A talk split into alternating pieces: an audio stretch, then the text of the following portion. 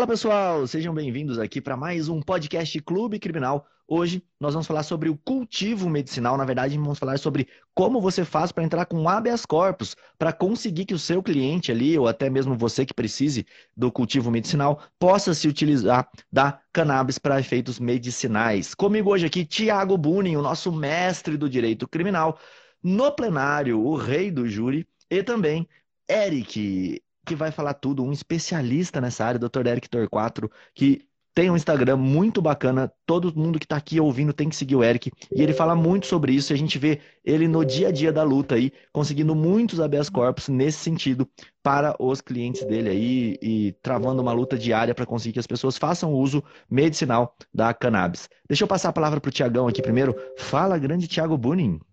Fala, pessoal. Dia, sejam bem-vindos ao nosso podcast Clube Criminal, o único podcast gravado toda semana, segunda e quarta mesmo horário, sempre ao meio-dia. Comigo, Thiago Buni, Rodrigo Alvarez, que é defensor público há mais de 100 mil anos, João Ricardo Batista, que já fez júri do Oiapoque ao Chuí até na Lua. Hoje recebendo aqui dois amigos muito especiais. Rodrigo Estoqueiro, no plenário, rei do Tribunal do Júri, no Mato Grosso do Sul, no Brasil, em tudo quanto é canto. Hoje nós vamos estar junto mais tarde num evento do Rodrigão. Vai ser um prazer falar com você aqui também hoje. E o Eric, né? O Eric, que é muito importante estar aqui hoje. Aliás, já é, a, acho que segunda ou terceira vez do Eric com a gente aqui. No último podcast eu tive o prazer de conhecer ele. Ele retrata ali uma experiência com temas muito interessantes nessa advocacia voltada para um cultivo legal da cannabis. Isso é muito interessante. A população custa entender isso. É, se nós que somos advogados, que temos vazamento legal para entender isso, não entendermos, quem dirá a população. Então, acho que a presença do Eric aqui é, tem também uma finalidade de cunho social muito importante, educativo, não só para os advogados. Eric, o trabalho que você faz é sensacional. Eu vou deixar para passar a palavra para você no final, mas antes eu quero dar bom dia aqui para, no plenário, Rodrigo Estoqueiro. Acho que está travando a internet dele, eu vou passar logo para o Eric. Eric. Ah, não, Rodrigo, Rodrigo, vai lá, Rodrigo. Fala bom dia aí pro pessoal, meu irmão.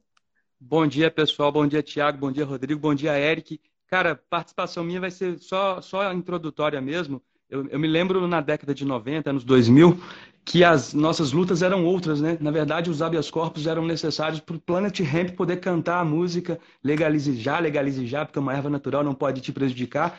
Naquela época, o Planet Hemp chegou a sair preso num show em Belo Horizonte, em show em Brasília, e o advogado criminalista sempre presente para poder auxiliar na busca pela liberdade. Então, parabéns, Eric, aí, pelo tema, pela, pela luta que você vem travando agora. É uma outra década, são outras lutas e uh, isso mostra que esse tema é muito, muito quente, é muito importante e que vai ainda render muitas é, interessantes discussões. Bom, vou me despedir, galera. Um grande abraço aí. Só pedir esse espaço aqui com o Rodrigo, mas já estou saindo. Fiquem com Deus aí, vai ser muito bacana o dia de hoje. Show de bola. Vamos passar a palavra. Pode quero, falar, pode falar. Quero sair rapidão, Rodrigo. Antes do estoqueiro sair, Rodrigo. Hoje nós temos um evento aqui em Campo Grande, né? É, presencial às 19 horas, né, Rodrigo? Isso, Gran Parque Hotel, aqui em Campo Grande, na Avenida Afonso Pena, 19 horas, eu e o Thiago Bunin. Vamos falar sobre o Tribunal do Júri. Convido a todos, ainda tem algumas, é, alguns ingressos disponíveis. Faça já sua inscrição na link na minha bio. É, por favor, contem com a gente lá, vamos, vamos participar juntos. Aí vai ser muito bacana falar sobre o Tribunal do Júri. É isso aí, vai ser muito legal. E para quem não fez inscrição ainda, você clicando aqui em cima da cabeça do Rodrigo Alvarez, do Criminal na Prática, tem ali o perfil do Rodrigo Stoqueiro no plenário. Clica lá, faz a sua inscrição para quem for de Campo Grande, evento ao vivo hoje, muito interessante. Valeu, Rodrigão, um grande abraço. Valeu. Grande abraço, te encontro à noite, Tiago. Bom dia, Eric, meu irmão. Bom dia, bom dia. Fala oi aí pro pessoal, se apresenta aí para quem não te conhece, conta um pouco da sua história e qual que é a sua luta. Bom dia, galera. Bom, primeiramente agradecer mais uma vez a galera do Criminal na Prática. Eu sou fã é, da iniciativa de vocês, do trabalho de vocês. É fundamental para não só para compartilhar conhecimento, mas também para fortalecer esse nosso campo de trabalho que é tão espezinhado, tão, tão, tão é, prejudicado pelo senso comum punitivista e muitas das vezes até criminalizado, confundido com nossos clientes. Então é muito importante a iniciativa de vocês, que a cada dia passa, cresce mais e mais. Passo é, com, muito, com muita satisfação esse, essa minha participação hoje aqui E alegre também, é a minha segunda participação aqui com vocês, falando de um tema que, como bem falou o Tiago, é, é, novo até mesmo para o ramo da advocacia criminal. Né? É um tema que muitas das vezes encontra certa resistência é, no judiciário, na, no, no, no, no cotidiano do, da polícia, então nem se fala, e na sociedade como um todo. Então, fico muito feliz de poder participar e divulgar um pouco do meu trabalho. Bom, falar um pouco de mim, né? Eu faço parte da Rede Jurídica pela Reforma da Política de Drogas, a Rede Reforma.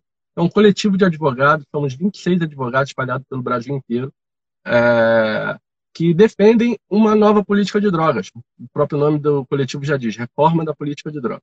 Nosso ponto é, focal é a discussão do acesso medicinal, mas não paramos nisso. A gente quer uma reforma como um todo, a legislação como um todo, principalmente no que tange as condutas é, inerentes à, à atividade do usuário, mas não paramos por aí também. Discutimos um novo modelo regulatório onde o comércio, a distribuição e a oferta das substâncias hoje tidas como ilícita possam ser regulamentadas e tiradas da esfera do direito penal.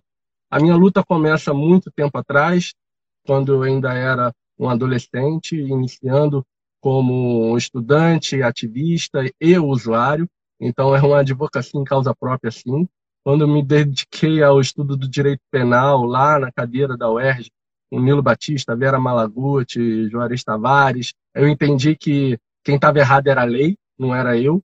E então, a partir daí, eu foquei em pesquisar, aprimorar e estudar a questão da, da criminalização dos usuários e também da seletividade penal, que envolve toda a aplicação da legislação penal, não só no campo do, da repressão às drogas, mas como um todo. E não, não por acaso a minha advocacia trilhou esse caminho. Né? Como é, ativista, é, membro do, de coletivos que, que construíam a Marcha da Maconha, que naquela época era proibida, a gente recebia é, ordens de alvará para não para prender quem tivesse panflet, panfletando para chamar para a marcha da maconha. Então é, foi uma luta, foi uma, uma história de, de trabalho, uma carreira construída em cima de um ativismo. E hoje, com mais de 10 anos de experiência nessa caminhada, é, tenho muito orgulho de ser um dos, não, não, não me colocaria como nenhuma autoridade, mas um dos que, que trabalham ativamente, que estão mudando o cenário jurídico no país, no que tange ao cultivo caseiro de maconha. Né? É, essa é a questão. A gente está revolucionando, claro que por meio do acesso como medida terapêutica, mas não paramos nessa discussão e iremos avançar a cada dia. Hoje são mais de 800 famílias que cultivam no Brasil é, com salvo-conduto. Essa é uma realidade. Muito pequeno, é, o número em face do grande número de pessoas que precisam, mas muito grande, é, dado a nossa realidade política e social, é, sobretudo em tempos de autoritarismo.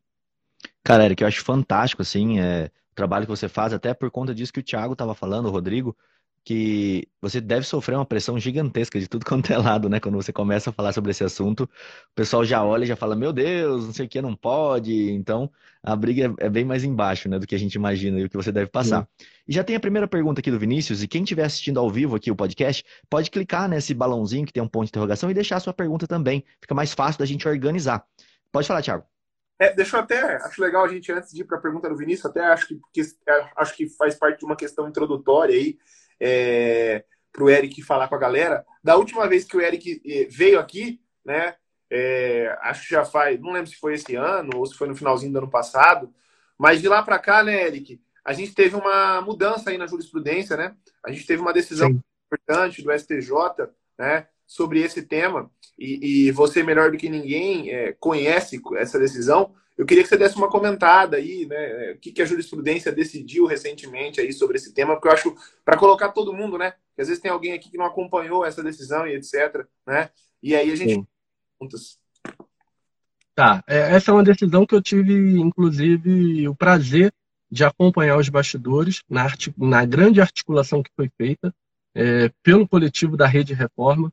A minha colega de coletivo, é, Gabriela Arima foi quem fez a brilhante sustentação oral de um dos uh, recursos especiais que pegaram lá. Eram dois recursos, três pacientes, né?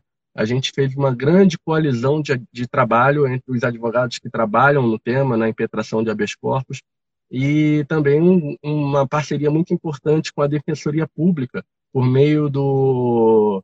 É, é o grupamento tático da Defensoria Pública, de atuação lá nos tribunais é, superiores, né?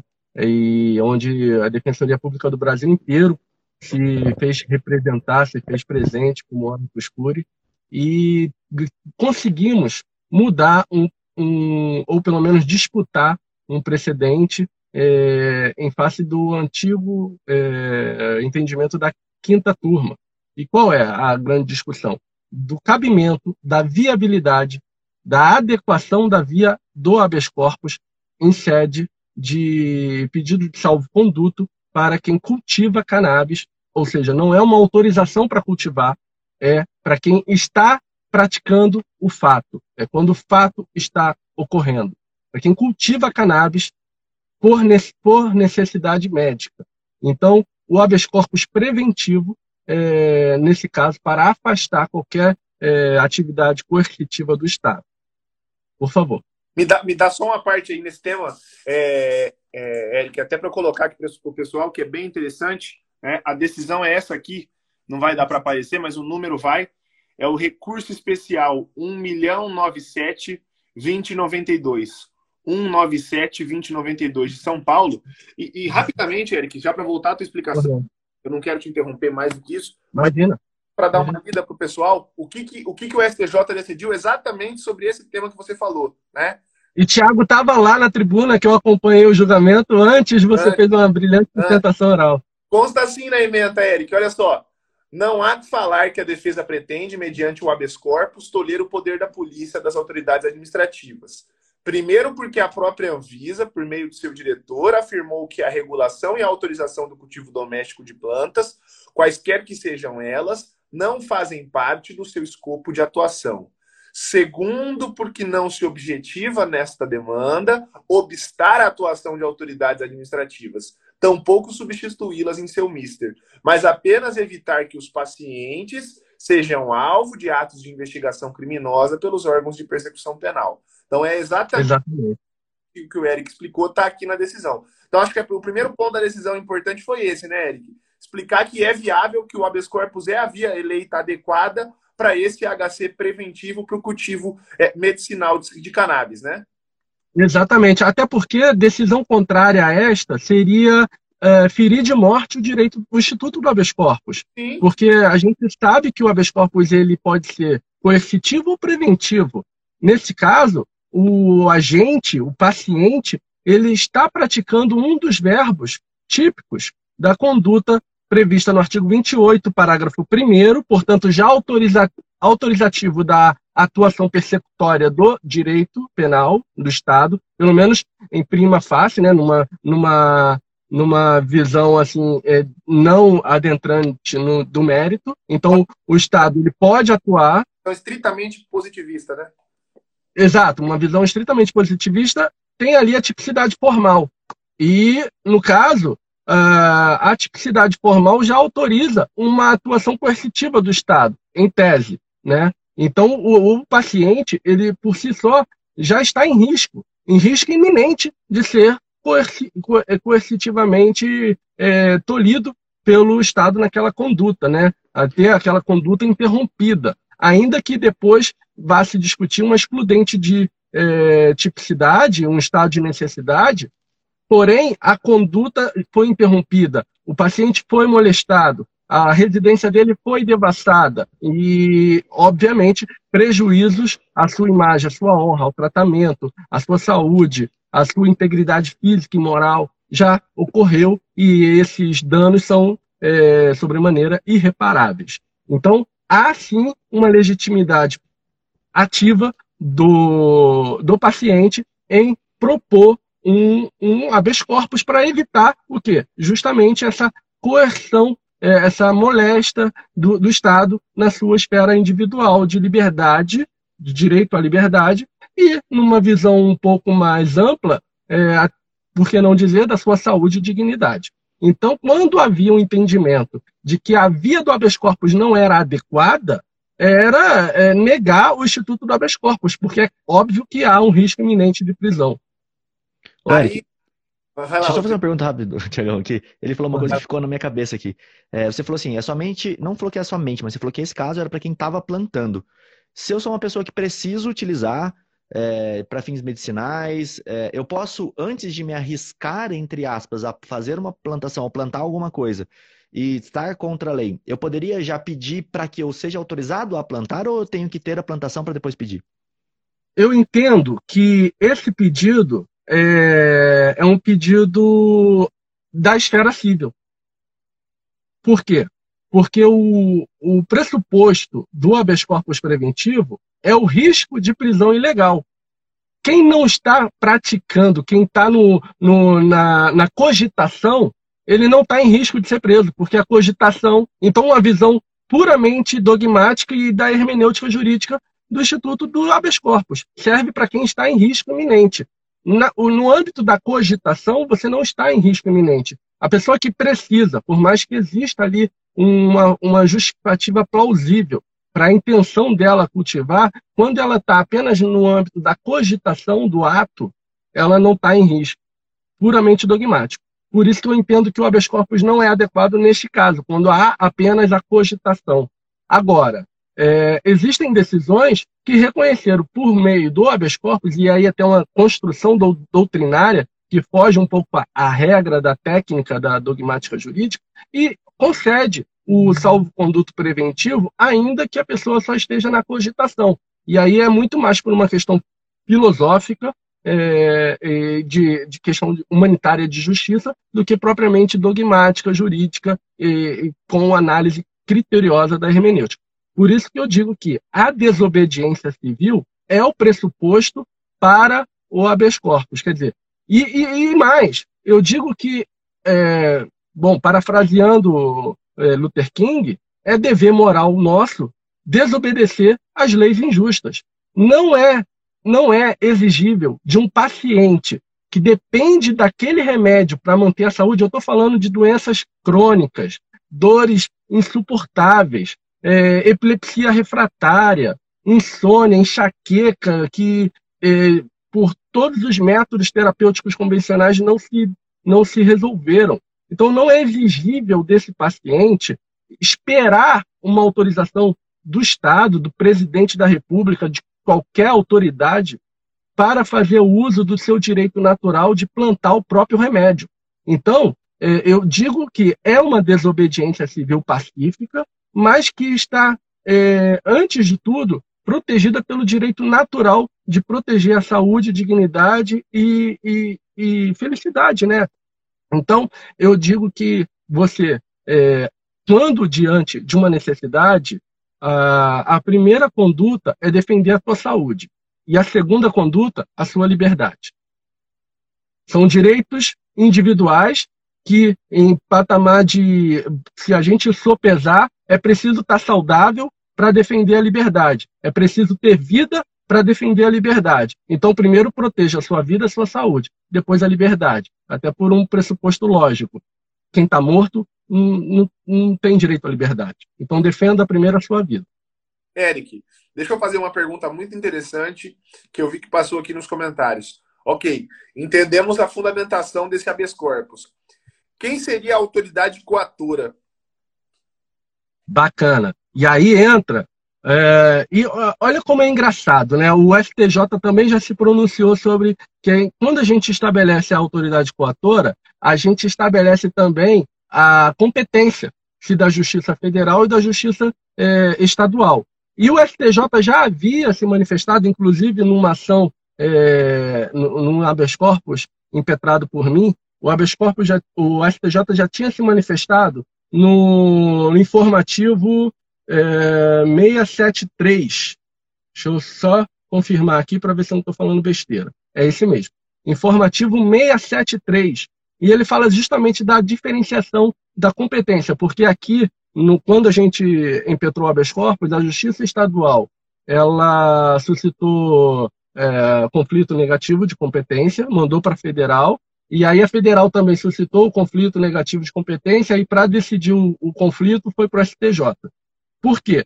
Porque neste caso a gente impetrou na estadual, apontando como autoridade coatora os agentes da polícia militar e da polícia civil, na figura do comandante geral e do, comandante, e da, e do delegado-chefe. E a juíza se, se o juiz o juízo se considerou é, incompetente para julgar, falou que era questão federal. Foi para o STJ, nós embargamos de decisão falando, ó, não há transnacionalidade da conduta, então esse é o gancho, não há transnacionalidade da conduta, portanto, é da competência da justiça estadual, porque as autoridades coatoras estão unicamente da esfera estadual. A Justiça Federal falou é, o, o está correto na sua tese, não tem autoridade coatora é, sujeita à jurisdição federal, portanto, a competência também não é nossa. Foi para o STJ e o STJ disse exatamente isso, e aqui é que reside a grande diferenciação da competência. Tiago, gostaria de ler para gente o que diz o informativo? Vamos lá, tá, tá, dizendo assim, né? É uma decisão ali, né, da terceira sessão, quando tem conflito de competência, vai para lá, né? Compete à Justiça Estadual o pedido de habeas corpus preventivo para viabilizar para fins medicinais o cultivo, uso, porte e produção artesanal da cannabis maconha, bem como porte é, em outra unidade da federação, quando não demonstrava, não demonstrada a internacionalidade da conduta. É bem isso. E a internacionalidade, obrigado, Tiago. É, para ver, esse, esse conflito de competência chegou em 2020 no HC número. no conflito de competência número 171206, no é, barra São Paulo. Isso. Tá? Em 2020. E agora, em 2021, a quinta turma disse que o habeas corpus não era via adequada. Ora, já havia um informativo determinando a competência. Da terceira sessão. Da terceira sessão. Aí vem os iluminados da quinta turma falar que não, não é a via adequada. Pô, peraí, combinem aí. Ou, ou tem competência compartilhada ou não é a via adequada. Né? Uh, bom, Ô, Eric, e é... pergunta aqui também que me surgiu de dúvida quanto à competência, para a gente não mudar desse assunto ainda. Eu vi aqui, né? Uhum. Não demonstrada a internacionalidade da conduta. E quando o sujeito é, importa, né? É, a, a, a semente, algo do gênero, para fazer o plantio é exatamente essa a questão. Porque no meu pedido não tinha pedido de autorização para importação de semente. Por quê? É, há, quando há necessidade de importação de semente, aí é a Justiça Federal. Essa é a questão da transnacionalidade. É exatamente na importação de semente. E, e a questão da semente, há decisões falando que não é, não é típica, porque a semente não tem presença de princípio ativo, Porém, dependendo da quantidade de semente, há um entendimento pela, pelo tipo do contrabando, tá? por ser produto proibido. Então, há ainda aí um resquício de, de, de incidência da norma penal na importação de semente. Portanto, legitimar, eh, legitimado está o pedido de salvo-conduto também para a atividade de importação de semente, porque há o risco de uma incidência penal nesta conduta. E isso só para é, argumentar aqui né, a questão da semente para não deixar passar. Então, essa é a questão. Quando há pedido de importação de semente, autoridade coautora Polícia Federal, mais as outras que eu mencionei anteriormente, Polícia Estadual, Militar e Civil, logo, competência da Justiça Federal. Quando não há pedido de importação de semente, unicamente a, a Justiça Estadual.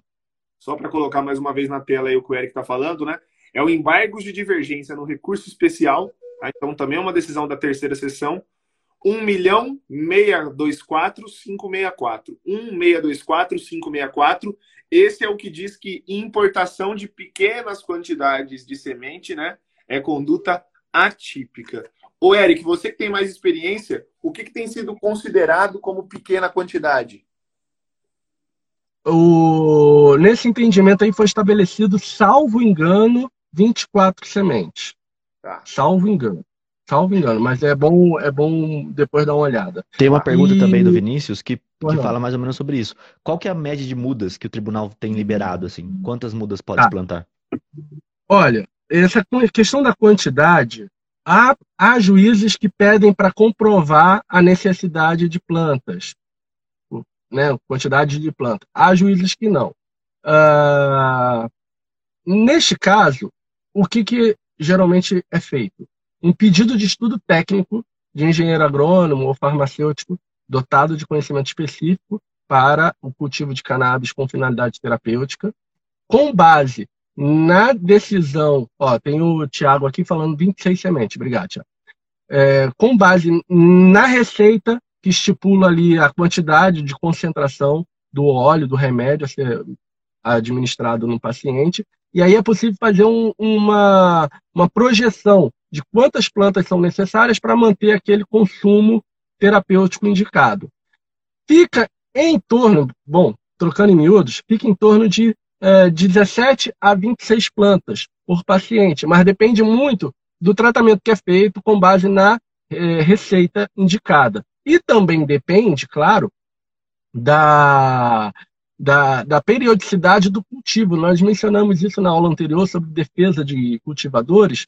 Bom, um paciente que vai fazer um cultivo anual para manter um ano inteiro de tratamento, é óbvio que ele precisa de muito mais plantas, porque ele não vai cultivar o ano inteiro, ele vai fazer um cultivo anual, né? Uma apenas, uma, uma, uma colheita apenas para produzir o remédio para o ano inteiro. Ou é, naquele caso que o cara vai fazer cultivos de ciclos de quatro meses, então três cultivos por ano. Fica, em média, 120 plantas por ano, 140 plantas por ano, em média, uh, por paciente. Esse tem sido, uh, pelo menos aqui na minha, na minha observação da jurisprudência que eu tenho, a média de plantas autorizadas. E aí fica a dica, não é do tema, mas fica a dica para quem faz defesa de cultivador, quando diante de um cultivo que o juiz, o promotor fala, ah, mas essa é uma grande quantidade para o uso próprio. Fala, ora, se na jurisprudência para uso terapêutico tem sido reconhecido 140 plantas por ano, por que, que aqui para o uso social adulto é, é grande quantidade? É, a diferença aqui é a existência ou não de prescrição médica, mas o uso continua sendo individual. Olha só. Essa era uma. É, Eric, isso aí foi muito interessante. Eu acho que o Rodrigo também, né? Achou interessantíssimo. Vou até pedir para o Eric é, é, ressaltar isso, não é o objetivo da live de hoje, né? Mas para quem faz defesa aí nestes casos de lei de drogas, o Eric acabou de dar uma dica muito importante, que é usar de uma analogia quanto à quantidade que a jurisprudência autoriza, né, do plantio para usos medicinais, no caso do teu cliente que estava ali portando para um, um, consumo social, né? E gostei do termo. Inclusive, inclusive consumo de crianças. É. Então você pega o cultivador adulto e fala assim: ah, 10 plantas é muito. Pô, uma criança pode 24 e um adulto não pode 10? Só porque a criança tem uma receita médica e o adulto não? Sim. Entende? É, é, é uma analogia lógica. E porque até... nós. Vai, por favor. Não, eu falar, até a gente falou na última também, para fazer uma comparação, né? Quanto que não ficaria o custo para você poder vender aquela droga? Ela ficaria muito mais caro, é, a conclusão é essa, ela fica muito mais clara do que, do que você comprar na média de mercado. Então não faz sentido Exato. o cara que planta querer vender aquilo, porque o custo para ele poder vender aquilo seria muito mais alto do que o cara que vende na esquina ali, que quem produz exato. realmente para tráfico de drogas. Exato, exato. E, e além de tudo é, é, é aquilo, né? É, se você faz a sua cerveja, você gasta muito mais do que você indo comprar uma cerveja, por mais que ela seja artesanal. Um litro de cerveja artesanal deve sair em média no mercado aí 30 reais, vai, um litro de cerveja artesanal. O cara que faz a cerveja dele, ele gasta às vezes 250 reais por litro de cerveja. E aí pergunta, porra, qual é a lógica disso? Ele fala, eu gosto. Eu tenho prazer em fazer a minha cerveja. Essa é a ideia também do consumidor de cannabis. Ele tem prazer em produzir a própria cannabis. Por mais que às vezes ele gasta mais fazendo a própria planta do que indo comprar no mercado negro. O Eric, até foi uma pergunta ah, que desculpa, apareceu. Mercado negro é uma expressão totalmente racista no mercado clandestino. É, apareceu uma pergunta aqui que eu acho bem interessante, que foi assim: então é necessário que eu tenha uma receita médica prévia é, para que eu possa impetrar esse HC, a gente falando aí do, do HC para cultivo medicinal. Eu preciso dessa receita prévia do médico falando que eu preciso, me receitando a, a cannabis ali para que eu possa fazer essa, esse plantio e depois eu posso entrar com o HC. Tá, vamos lá, pessoal. A questão da documentação ela é muito importante, sim. Uh, qual é o meu critério de análise de documentação? Você precisa ter um histórico clínico bem demonstrado, tá? Do seu tratamento. O histórico clínico vai envolver exames, relatórios médicos, laudos médicos, tudo que você puder reunir em matéria de, declaração, de, de relatório médico, de prova da sua necessidade. Obviamente, a receita médica prescrevendo o uso dos extratos de cannabis. E vou além. A Anvisa tem um protocolo de autorização especial para importação dos extratos de cannabis. É importante buscar essa autorização da Anvisa. Por quê, pessoal? Por quê? Porque, desculpa, porque a autorização da Anvisa é o reconhecimento do Estado brasileiro do teu direito de usar cannabis. Então, é, pô, é um documento oficial da União, por meio da Anvisa, dizendo que você pode importar cannabis. Você pode importar extrato de cannabis. É, quando eu digo pode importar cannabis em forma de extrato, é isso mesmo, é importar maconha. É, bom, é o extrato bruto. Então é a cannabis brutamente manufaturada e transformada em óleo. Não tem nada ali de diferente do que existe na planta. Só está em estado físico diferente. Portanto, é o Estado brasileiro dizendo que você pode importar, pode portar, pode consumir. Tem gente falando canabidiol. Isso é uma retórica é, higienista, isso é uma retórica proibicionista para dizer que aquilo que a pessoa está tomando não é maconha é maconha, tá? Canabidiol não existe. Canabidiol é uma das moléculas existentes na planta em uma universalidade de mais de 500 moléculas, além de é, um, um fitocannabinoide. Tá? é só um entre milhares. É como se a gente reduzisse o nosso, a nossa existência, ao invés de falar é, o Eric é uma pessoa humana, o Eric é uma anandamida. O Eric é uma testosterona. O Eric é uma. Por quê? Ah, porque isso contém, está dentro do meu corpo, mas não, não me representa na minha inteireza. Então, o canabidiol não representa a maconha, inteiramente falando. Então, ah, o, o, por que então a diferença de canabidiol para tetraidrocannabinol? Bom, a gente está falando justamente dos fitocannabinoides. Existem plantas, pela sua genética, pelo seu perfil é, genético produzem maior concentração de canabidiol em detrimento dos outros fitocannabinoides. Então, a presença do canabidiol está muito forte. É como pegar um, um, negro e um branco. O negro não, não, é, não é definido por melanina, só porque ele tem um fenotipo característico da prevalência desse genotipo que faz com que a melanina esteja mais concentrada na pele dele do que de um branco. Entende? São características do genoma, da genética daquela pessoa, né, que tem, por, por conta de um perfil genético, um fenótipo, um perfil físico diferenciado, que é a maior concentração de melanina no sangue, e faz com que a pele dele seja negra. Mas nem por isso a gente chama o negro de é. Não, ele é negro, ele é, ele é uma pessoa humana, assim como a, a maconha, que tem mais canabidiol em detrimento da outra, que tem THC. O extrato que é importado, só para resumir, Thiago, o extrato que é importado é a massa líquida é, resinosa de uma planta transformada em óleo, diluída em óleo. E isso é, faz com que a, aquela, aquela substância presente na planta é, possa ser ingerida é, oralmente, via sistema digestório. É isso. Mas é maconha que as pessoas estão consumindo. Tá, Doa quem doer. Agora entendi. Era isso que eu queria entender. Era isso que eu queria... Show de bola. Você vai fazer Portanto, pergunta, Thiago? É, assim, é, quando fala canabidiol, é justamente uma forma mais palatável aos ouvidos dos proibicionistas. Ah, meu filho não tá, meu filho tá tomando canabidiol. Ah, vai se iludindo, mas é maconha que ele está usando. E é por isso que ele está ficando bom. É por isso que a saúde dele melhorou. porque é na maconha que está o remédio dele. Eu... E por que cannabis? É, cannabis é um nome científico. A gente não chama mangueira pelo nome científico da mangueira. Uhum. A gente não chama alface pelo nome científico do alface. É também uma retórica proibicionista falar cannabis. Uhum. Você não fala nome científico de nenhum outro vegetal, mas quando chega na maconha, aí o cannabis sativa ali meu. Pô. É, exatamente. Ô, Eric, é, tem uma pergunta aqui que eu achei até interessante, que é assim, tenho receita médica do óleo. Como posso fazer para o convênio pagar pelo tratamento? Você já viu alguma situação dessa? De uma obrigação Sim, do convênio ser obrigado? Ação de custeio. A gente tem o precedente aí do STJ, o STF falando sobre ações de custeio, de medicamentos caros e tudo mais. Bom, eu tenho uma filosofia, gente. Eu tenho uma filosofia. Não excluo a possibilidade, até porque reconheço que nem todo mundo pode cultivar.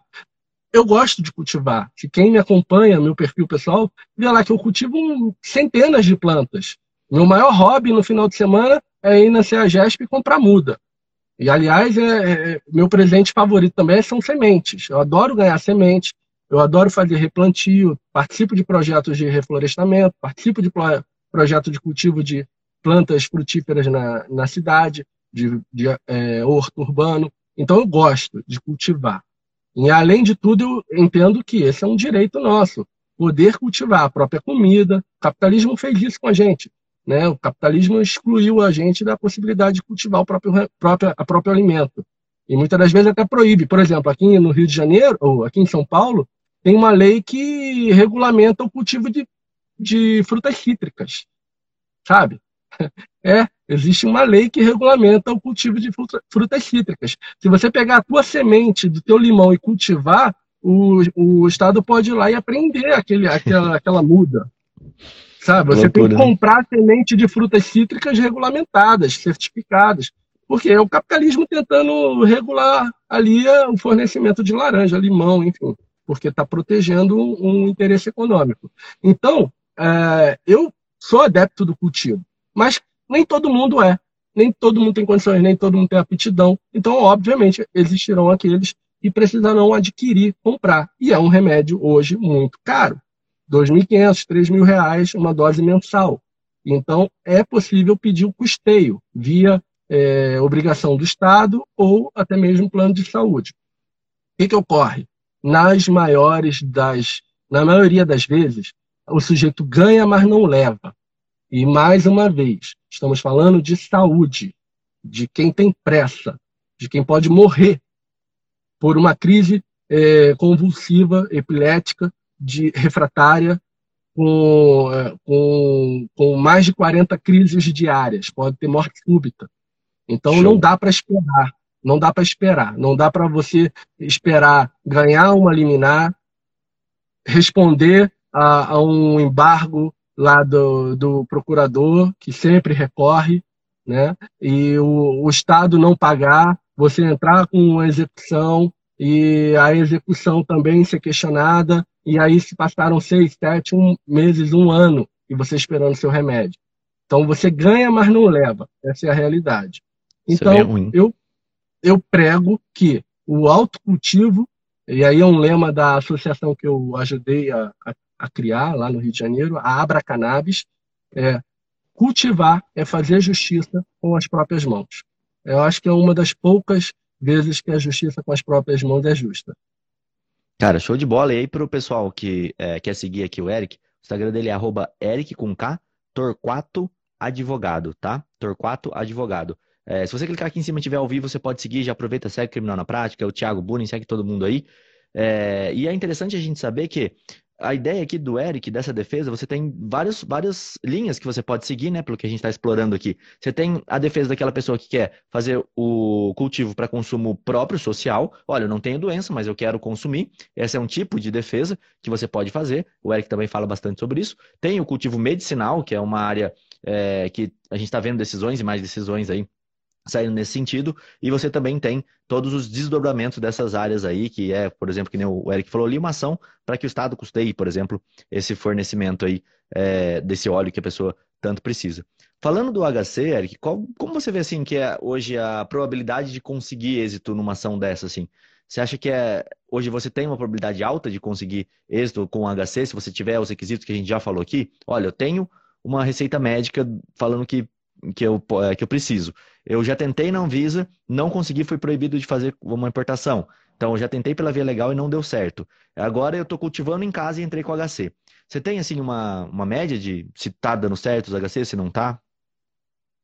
Olha, é, pelo que eu tenho acompanhado, a gente está tendo mais êxito do que derrotas. Tá? Porém, há ainda é, tribunais, juízes resistentes a esse entendimento. É muito importante que o advogado que vai impetrar um HC, ele, se ele não tem experiência na área, com toda humildade, peça ajuda a quem tem. Por quê?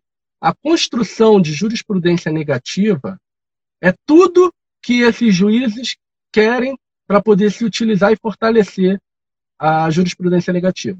A tese do habeas corpus ela foi muito bem construída, muito bem planejada estrategicamente estudada por pessoas, advogado Ricardo Nemer, Emílio Figueiredo, André Peiges e tantos outros que trabalharam durante muito tempo na construção dessa tese.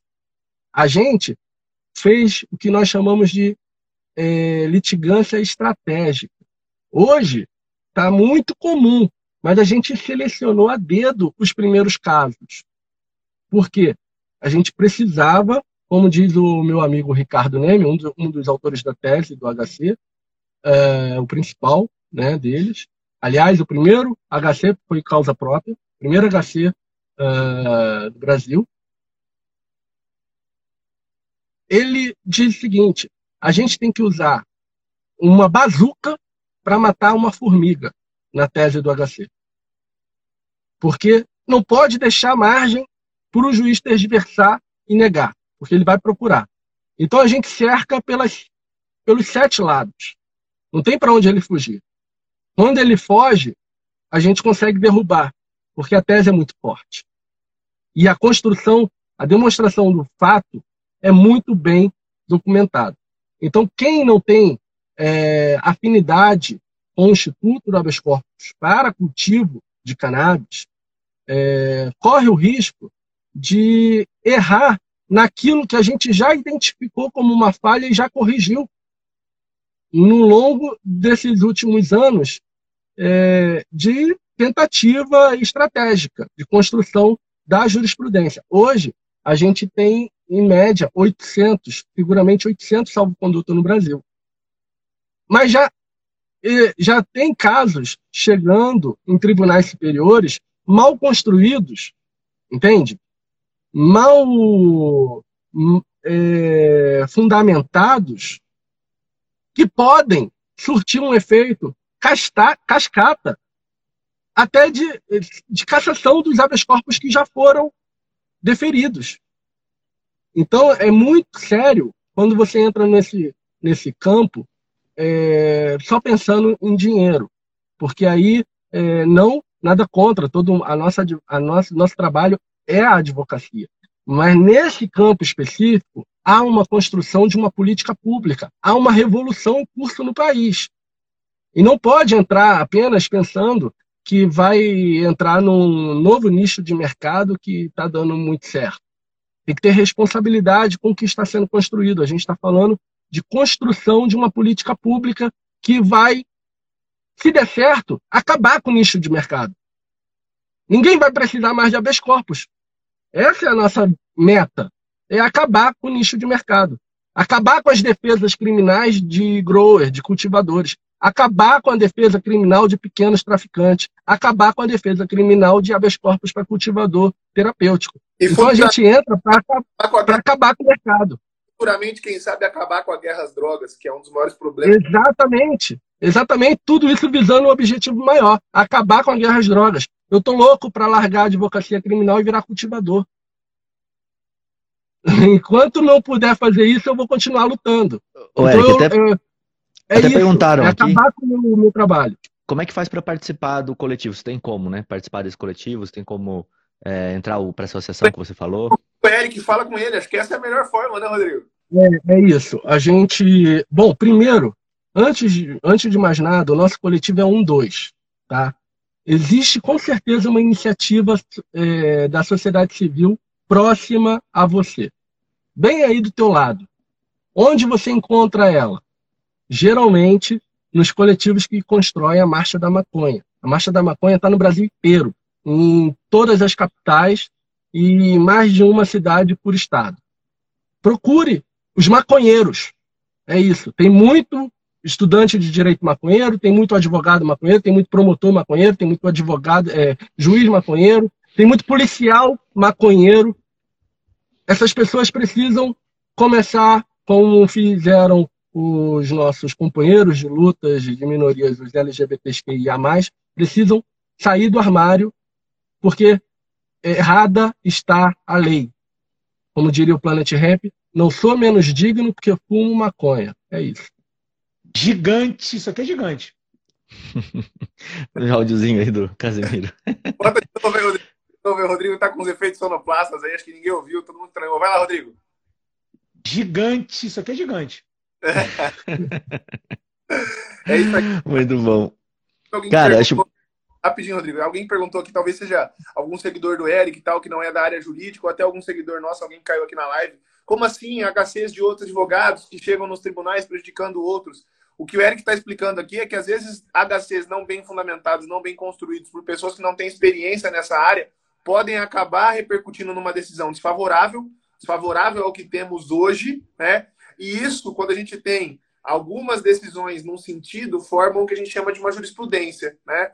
Hoje a gente está caminhando e construindo para ter uma jurisprudência boa, que são várias decisões favoráveis ao tema do cultivo da cannabis para fins medicinais. Né? A questão da importação de semente em pouca quantidade, etc. Se a gente começa a ter decisões em sentido contrário, pode ser que a gente acabe derrubando essa jurisprudência boa. Então, de verdade, concordo com isso que o Eric falou, isso tem que ser feito é, é, em coletivos, por pessoas que saibam, né, por associações e etc., com apoio da defesa e, pública, com o Thiago, experiência. Fala, Eric. Se me permite, a Rede Reforma, ela compartilhou a tese que nós utilizamos, justamente visando isso. É, veja, quando escritórios grandes de advocacia têm o conteúdo, a experiência, a expertise que nós temos, geralmente eles trancam ela com uma estratégia de diferenciação do mercado, como um, um capital né, de mercado que valoriza o próprio trabalho. Nós abrimos a nossa tese numa série de lives de uma semana, com todos os nossos advogados, separando ponto a ponto em uma semana de imersão na tese do habeas corpus. A tese do habeas corpus está disponível no YouTube da Rede Reforma. Agora, a pessoa precisa sentar a bunda lá e ver o que a gente compartilhou de conhecimento. São sete dias de aulas que a gente destrinchou ponto a ponto. Para quê? Para que, se fosse aventurar numa primeira é, experiência, faça com o um mínimo de estratégia já aberta. A gente já abriu o caminho, a gente já mapeou. É como você entrar numa trilha que você nunca viu na vida, de olhos vendados ou seguindo a marcação que o, os primeiros desbravadores fizeram, que vai te levar por um caminho seguro até o final da trilha. O que, que você prefere? Entrar de olhos vendados ou seguir a marcação de quem já trilhou aquele caminho várias vezes? Em várias condições climáticas, à noite, chovendo, sabe? Não é, é, não é fácil. É, é isso, é só isso, é só seguir o que está sendo feito com estratégia, com responsabilidade, porque uma decisão negativa, uma decisão positiva nunca é para uma pessoa só. E uma decisão negativa também não.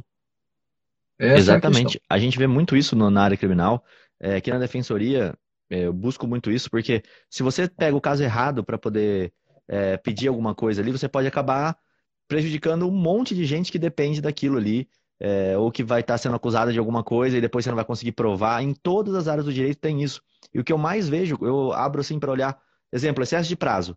Eu abro lá para olhar excesso de prazo HC. Aí, às vezes, ficou cinco dias, passou o prazo de uma alegação em cinco dias lá do MP, a pessoa já está entrando com excesso de prazo.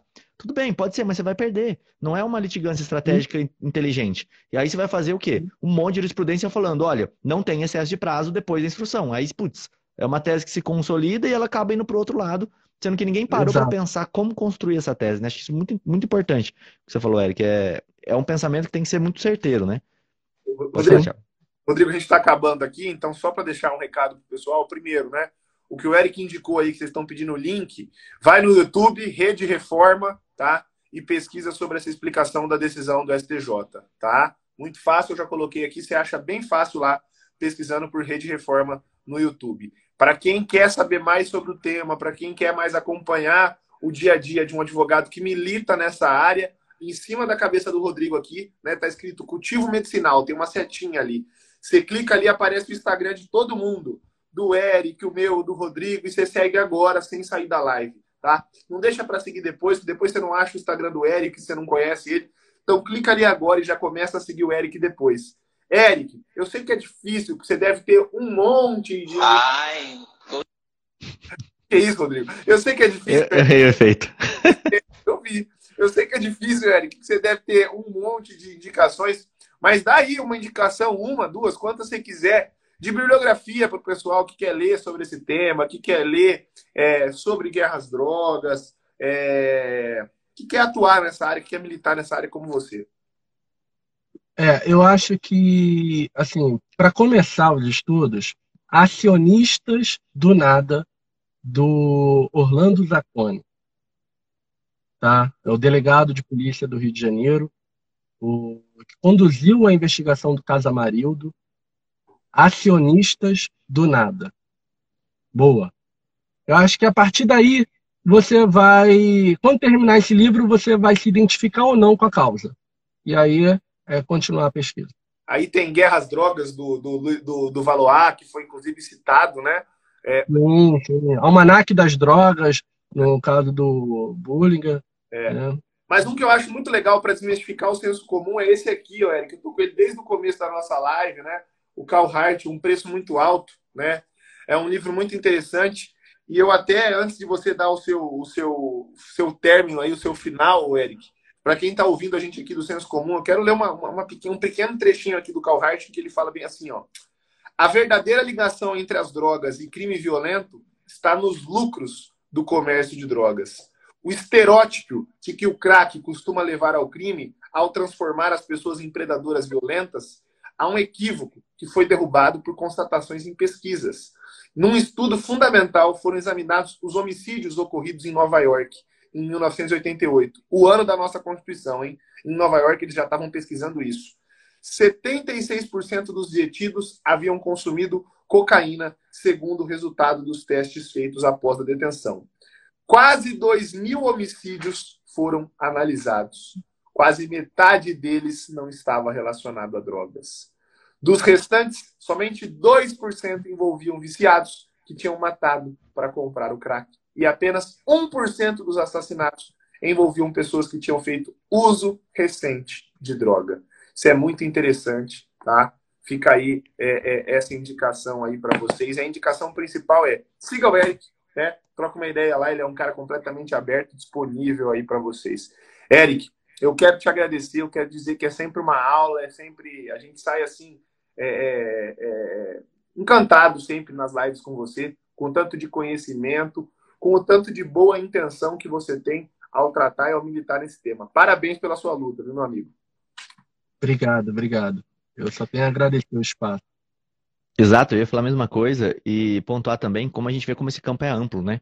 Quando o Eric começa a falar, a gente percebe que, poxa, eu estou no criminal há 12 anos, eu não sei nada sobre isso, é, tem que estudar muito para você poder entrar nessa área e acho que esse foi um dos pontos, assim, para mim que mais é, eu fiquei pensativo aqui, que foi você tem que saber o que está fazendo nessa área para você conseguir atuar, para não estragar o que já está sendo feito, né? E é uma área com tanto detalhe, nem o pessoal estava falando ali, o tipo de THC, planta macho, planta fêmea, tem um milhão de coisas que você pode é, pontuar ali, que vai influenciar na quantidade, que vai influenciar é, em tantas. É, possibilidades dentro do HC ali que você precisa estar tá especializado sabendo o que está fazendo. Então, Eric, obrigado mesmo aí por você participar aqui com a gente e vou deixar aí a palavra com você para você poder finalizar aí.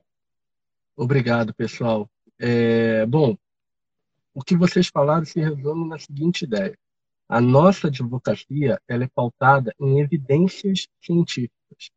Então, é exatamente isso. Quando a gente fala de cultivo, quando a gente, seja na esfera penal ou na esfera do, do, do, do uso medicinal, né, que está ali dentro do sendo discutido no âmbito penal, mas é, tem outra conotação, é, a gente está discutindo uma atividade que é demonstrada por um ramo específico da, da ciência, que é a agronomia, que é a farmacologia, né? Porque a gente está falando de substância presente numa planta em atividade de agronomia. Esse é o conhecimento que você precisa ter, é, que precisa ser demonstrado para descrever o fato, o fato jurídico, o fato de interesse jurídico. É a atividade de cultivar e de colher planta com substância apta a produzir é, torpor. Então, a gente está no campo da farmacologia e da agronomia. É por aí. A pesquisa vai por aí. Aí a gente, a gente desdobra na perícia, na fundamentação técnica da, da quantidade e, e tudo mais. Por isso que é, é exigível do advogado esse conhecimento técnico, além da dogmática jurídica, esse conhecimento técnico específico. Assim como um advogado de tribunal de júri precisa conhecer muito de medicina legal, de balística, de criminologia é, forense ali da técnico-científica. É, é, é, por aí, é por aí. Pessoal, essa live fica gravada, tá? Depois você consegue rever ela, encaminhar ela para quem você quiser no Spotify, no YouTube. Eu quero agradecer a presença de todos vocês, agradecer sempre a presença. Esse é meu patrão! Aí é uma aula assim, que o Rodrigo agora tá fanático aí nessa. Tá virando sonoplasta, vai largar a Defensoria Pública para virar sonoplasta do Ratinho. Pessoal, valeu, obrigado aí para todo mundo. Encontramos vocês de novo na segunda-feira. Obrigado, Eric. Obrigado, pessoal. Quem quiser acompanhar meu trabalho, Eric Torquato Advogado, Eric com K. Eric Torquato Advogado. Meu Instagram tá lá, a gente continua esse bate-papo, é sempre um prazer. E até a próxima, porque Quero ganhar uma carteirinha aqui de sócio. É isso aí. Com certeza. Esse assunto é muito vasto, daí pra gente pegar e falar em várias lives deles aqui. Eric, obrigado pela exposição e valeu, Tiagão. Até a próxima, pessoal. Thank you.